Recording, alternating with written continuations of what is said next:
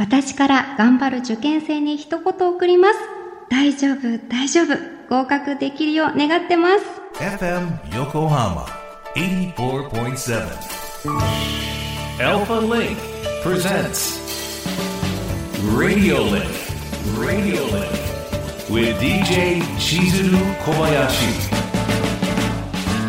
小林千鶴がお送りしています FM 横浜アルファリンク presents RADIO LINK ここからは物流ものしリンクのお時間です。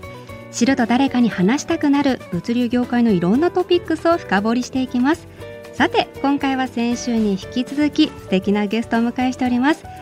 日本最大級の超大型物流施設プロジェクトアルファリンクを開発運営していらっしゃいます日本 GLP の代表取締役社長調査義行さんです。改めまして今週もどうぞよろしくお願いいたします。よろしくお願いいたします。まあ、先週は社長に日本 GLP の概要をベースにねお話伺っていきましたが改めて日本 GLP について詳しく知ることができたリスナーさんいっぱいいらっしゃると思いますが今日はまず日本 GLP の代表でいらっしゃいます調査さんにとって昨年の振り返り2023年どんな年だったか教えてください。はい、あの一言で言うと非常に充実した、うんあの素晴らしい一年だったなとあのいうふうに思っています。このお話しさせていただいているそのアルファリンクですね、えっ、と構想から5年ぐらい経ってですね、えっ、と相模原市とあの千葉県の流山市でもって両方ともそのグランドオープニングを迎えることができて、そそれもあの非常にいい形でもって100%稼働してますし、あの入居者の方々、えー地域の方々、行政の方々、我々、えー従業員一同含めてですね、全員がこう笑顔になれるような、あの施設がご提供できたという意味でですね、非常にこの充実した一年だったんではないのかなというふうに考えています。今年は大阪府茨木市そして来年は兵庫県尼崎市にアルファリンクができるということでますますお忙しいですね。そうですね、楽しみですね。おーいいですねいいですね前向きですね。そんな中で具体的に2023年昨年の物流業界のさまざまなニューストピックスの中から、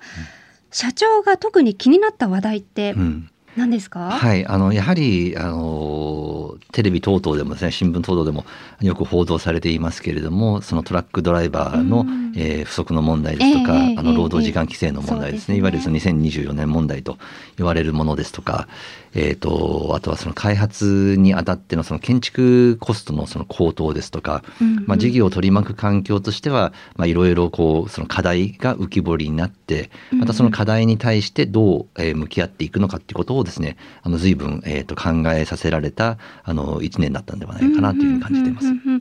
つながるところがありますがその今お話があったような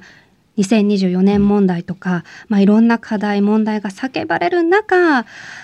社長が今この先危惧している課題とか問題点うん。どんなところにありますか？あのやっぱりその時間規制が出てきてですね、うんうんえー、とかつまたその給料をあのよりその上げていくっていうふうになっていくとどうしてもやっぱコストがかさんでくる方向になってくると思うんですね。ええそうね。まあそうなってきた時に、えー出てくるその課題っていうのは、じゃあそのコストにどう向き合っていくのか、えーお客様にその転嫁する部分もあれば、えー、と企業努力でもってその吸収していくっていうところも出てくると思うんですけれども、その吸収していくっていうところに関しては我々のような、えー物流施設の開発業者が、えー、と担える部分っていうのはあのいろいろ出てくるんではないのかなというふうに思いますので、うんうんうん。えー、と課題があるところには必ずその事業機会もあの出てくるんではないのかなというふうに思っていますので、あの前向きに捉えてですね、まあ、どうしたら、えー、とその物流会社様ですとかその荷主様のお手伝いができるかということをあの今考えて、えー取り組んでいるところでございます。あのアルファリンクの中でそういった具体的な策の一つとしてあのお名前違ったらすいません。宅配バースはいはいはい。ありますよね、ええ。それもねなんかそういったものの一助になるんじゃないかなとそうですね。はあの要するにその企業版その物流施設版置き配ですね。宅配なんかではよくやってますよね。その玄関前ですとか。ここに置いといてくださいっていう置き配ですよね。はい。でそれえっと物流施設の中では今までなかったことなんですよね。その中ありそうでなかったんだっていう。考えてみればそんなに難しいことでもありませんし、ね物流施設の方がそういった意味でのそのセキュリティっていうのはあの行き届いてますから、うんうんうんあの盗難リスクっていうのは全然低いと思うんですよね。うんうんうんなので、えっ、と、やろうと思えば簡単にできることなんですけど、誰もやってなかったっていうようなことをやってみたりとかですね。取り入れてらっしゃって、はいあれもうちょっと詳しく聞きたいのが、えあれこう暗証番号を入れて、えはい。もう本当に大きい宅配ボックスって言えばいいのかな、はい。あの倉庫の中にトラックをつけて荷物を下ろすってなった時に、ある程度条件というか制約がないと、みんな使いたいとか、ええ。あと大きいところにどれぐらい入れていいとかなんかあるのかなっていう、あの、い素ろんなパターンがあっていいと思うんですよね。その玄関に置く場合もあれば、その宅配ボックスが備え付けられているような施設だったら、そこにその暗証番号入れてっていうのもありますけれども、うんうんうん。全く同じだと思います、それは。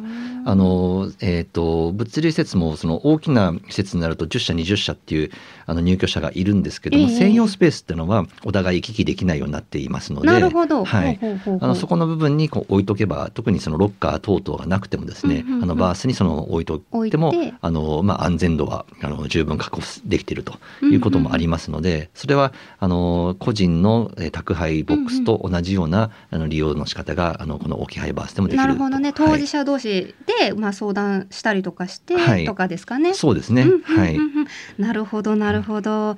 いやーまたいろんなこれからもまた課題問題が出てくるかと思いますけれども日本 GLP さんはより良い方向に進んでいこうと。あの我々はあくまでもその不動産会社として、えええーと物流施設をその提供している立場でして決してその物流業務をやってるわけじゃないんですね。うんうんうん。ですので我々はその物流業界の応援団というような位置づけでうん私あの捉えているんですけれどもこの生活インフラとして欠かすことができないこの物流業をどうやって、えーサポートしていくかより、えー、と生産性こうあの効率性が高まるようなあの運営をすするにはどういうことができるのかどうかそこで働く方たちがより、えー充実した働き方ができるたにはどういうことがお手伝いができるかということを考えてあのいる会社ですので、うんうんうん。こうした課題があればあるほどですね我々としてもまたチャレンジができるというか、うんうん。あのそれをまたあの一つのその事業機会と捉えてですねこの物流業界のあの支えにあのななれたらなというふうに考えています。なんかその応援団の話がありましたけど、その一員なんだなっていうこのレディオリンクも、はいって思った時になんか引き締まる思いがしました。はいそうですよねはいラジオってあの作業中聞くには一番いいですよね。テレビ見ながらだとできないじゃないですか。ながら聞きでねながらでできますよね。でこのラジオが僕はすごくいいなっていうふうに思ったのはその物流に関わってる方々トラックドライバーもそうですし、えー倉庫の中であの作業してる方々もラジオってずっとかけっぱなしにしてる方多いですよね。いやじゃあ一緒に、うんそうですね、はいい、ろんなメッセージがこの ラあのレディオリンクを通じて送れたらなと発信できたらなと思います。ありがとうございます。大型プロジェクトアルファリンク相模原も昨年ね完成しまして、物流業界において神奈川県内での存在感もね増し続けている日本 GLP さんですが今後の展望という点でどんなイメージをお持ちでしょうか？そうですね。あの大変ありがたいことに、うんうん。えー我々の作っているような、えー先進的物流施設に対する需要っていうのは年々、うんうん。えー高まってあのいるというふうに感じて、えーおりましてですね、うんうん。そのリースアップのスピードも従来に比べるとかなりその前倒しでもって、うん。でかつその一軒一軒のニーズが大型化しているというようなあところもありましてまだまだその旺盛な需要が取り込めるというふうに考えていますので、あの開発機会が、えー一つでも多くあの獲得できればいいかなというふうにあの思っています。その中で特にそのやっぱ神奈川県はですね我々の,、あのメインマーケットのあの一つでして、まあ、県下今20棟を、えー展開しているんですけれども、えー、と相模原のみならずですね他の、えー、と神奈川県の、えー広域の地域でもってですねこうしたその物流施設のあの展開が、えーできればなというふうに考えています。うんあの実際にアルファリンク相模原も流山も足を運んだ時のイメージなんですけど植栽がすごい豊かでうん緑が、そうですね。そうそう。なので5年後10年後この木々の成長とともに企業間が成長する姿、地域に根ざした姿があいい楽しみだなってうん。思いました。そうですね、うんうんうん。あのどんなにやっぱりその AI が進化して、えー、とオートメーションが進んだとしても物理施設の中で働く人って、うんうんうんあのある一定数は必ずずっといると思うんですね。えええええでそういった方々のあの生産性を上げていく方法って、うんうんうんうんまあ、効率化ももちろん大事ではあるんですけれどもその快適性とかその働きやすさっていうのもその生産性に大きな影響を及ぼすものだと思うんですね。うんうんうんうんこういったアメニティですとかそういうあの豊かな緑があるとやっぱ人間リラックスできますしリラックスしている時の方がより、えー、と生産性で高まると思うんですよね。なのでさそういったその環境っていうものはすごく大事にして、あの小林さんおっしゃる通り我々もその10年後5年後10年後のその成長企業の成長とともにアルファリンクの成長、えーどんなふうになっているのか楽しみですね。本当ですね、あの調査さんご自身この先の目標、うん。夢野望などあればうん。お聞かせください、あのあくまで我々はその不動産の立場、うんうん。不動産業者の立場として、えーその物流業界をその応援するというふうに申し上げましたけど、うん。まだまだやれることたくさんあると思いますしえええええと物流業界が持っているそのポテンシャルですとか可能性、魅力っていうものもまだまだその発信しきれてない、えー出しきれてないところっていうのはあると思いますので、ええまあ、よりそれが可視化できるように、うんまあ、どんなお手伝いができるかということを考えるのが非常にあのモチベーションの向上にもつながりますし我々のその従業員もその、えー GLP で働くっていうことに対しての、えー誇りにつながっているというふうに思いますのであのそういった、えー分野をですね、まあ、どういうふうに深掘りできるかを、まあ、みんなで、えー頭に汗かきながらあの考えていけたらいいかなというふうに考えています。いや今本当に物流の変革期にあるなって思っていて、でもこれまで先人たちが築いてくれた日本社会を次世代にね、はい。安心して託せるように我々がその変革期迎えている我々がこう支え合ってね、はい、いけるようにラジオチームもはい。頑張っていきたいと思います。そうですね。はい。あの個人的はない。社長の目標ってありますか？えーとですねなんかお米作りとかもされてたり するし。はい、お米作りは今は、えー、と GLP あの財団というものをですね一昨年立ち上げて、ええ。で昨年その一般財団法人だったものを公益財団法人化することができてですね、まあ、より多くのあの事業を手掛けられるようになったんですけれども私がその個人的に、えー、と持っているその千葉県の田んぼがあるんですけれども、うん。そこのその田んぼをわわわ私がその拠出して財団でもって米作りを行ってそれを全国のそのフードバンクですとか子ども食堂にお届けする事業っていうのを始めたんですけどもそういった一企業としてのその社会的責任を果たしていく、まあ、この物流施設をやりながら考えてたことなんですけどもそういったその社会インフラ生活インフラっていうところから関連するとですねやっぱ財団の事業っていうのも非常に重要性を増してくるのかなというふうに考えていましてせっかく、えー、と公益法人化できたあの財団ですので、ま、そうした米作りもそう一つのその社会貢献と捉えて、まあ、地域貢献と捉えてですね、うんうんうんあのまあ、GLP のその事業として、えー育てられたらなというふうに考えています。いやこれ本当にたまたまなんですけど私の人生の目標の一つが米作りすることだったんで もうぜひはいご一緒させてください。あもうはいあの南房総市でやっておりますので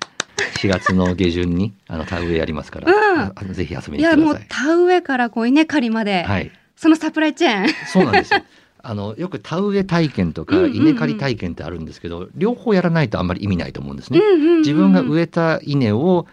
収穫する。そうすると自分が作ったお米感が出てくるんですね。相性が全然違うんですよ、体そう。験体感が大事ですよね。全。くその通りです。両方やることが大事です、うんうんうんうん。ぜひこれでまた番組できそうですね。いやいやいや私も夢が一つ増えました。はい 楽しみです。では最後に番組をお聞きのリスナーの皆さんにそしてさらには物理業界で働く皆さんに、うん社長からメッセージお願いいたします。あの本当に、えー、と物流施設や物流業界で働いている方々ってですねあの普段目に、えー触れることは少ないと思うんですけれども我々がこうやって便利な生活ができているっていうのはそうやって物流を支えてくださる方々がたくさんいらっしゃるから、えーということをですねぜひこのリスナーの皆様にもこのご認識いただき、え少しでも興味を持ってもらえたらなというふうに思いますし、えーその物流業にその従事している方々がですね、えー少しでもあのより、えー誇りをえ持ってさらなるその物流の高みを目指してあの働いてくださるようなあの環境をご提供するお手伝いができれば嬉しいなというふうに思ってます。はい。いや本当にアルファリンクが地域に開かれた物流施設であるようにそれを継承するかのように私たちも開かれたラジオ番組を作っていきたいと思いますので、はい、引き続き力を合わせてはいそうですね。頑張っていきましょう、はい、一緒に頑張っていきましょう。ぜひよろしくお願いいたします。2週にわたり改めてありがとうございました。どうもありがとうございました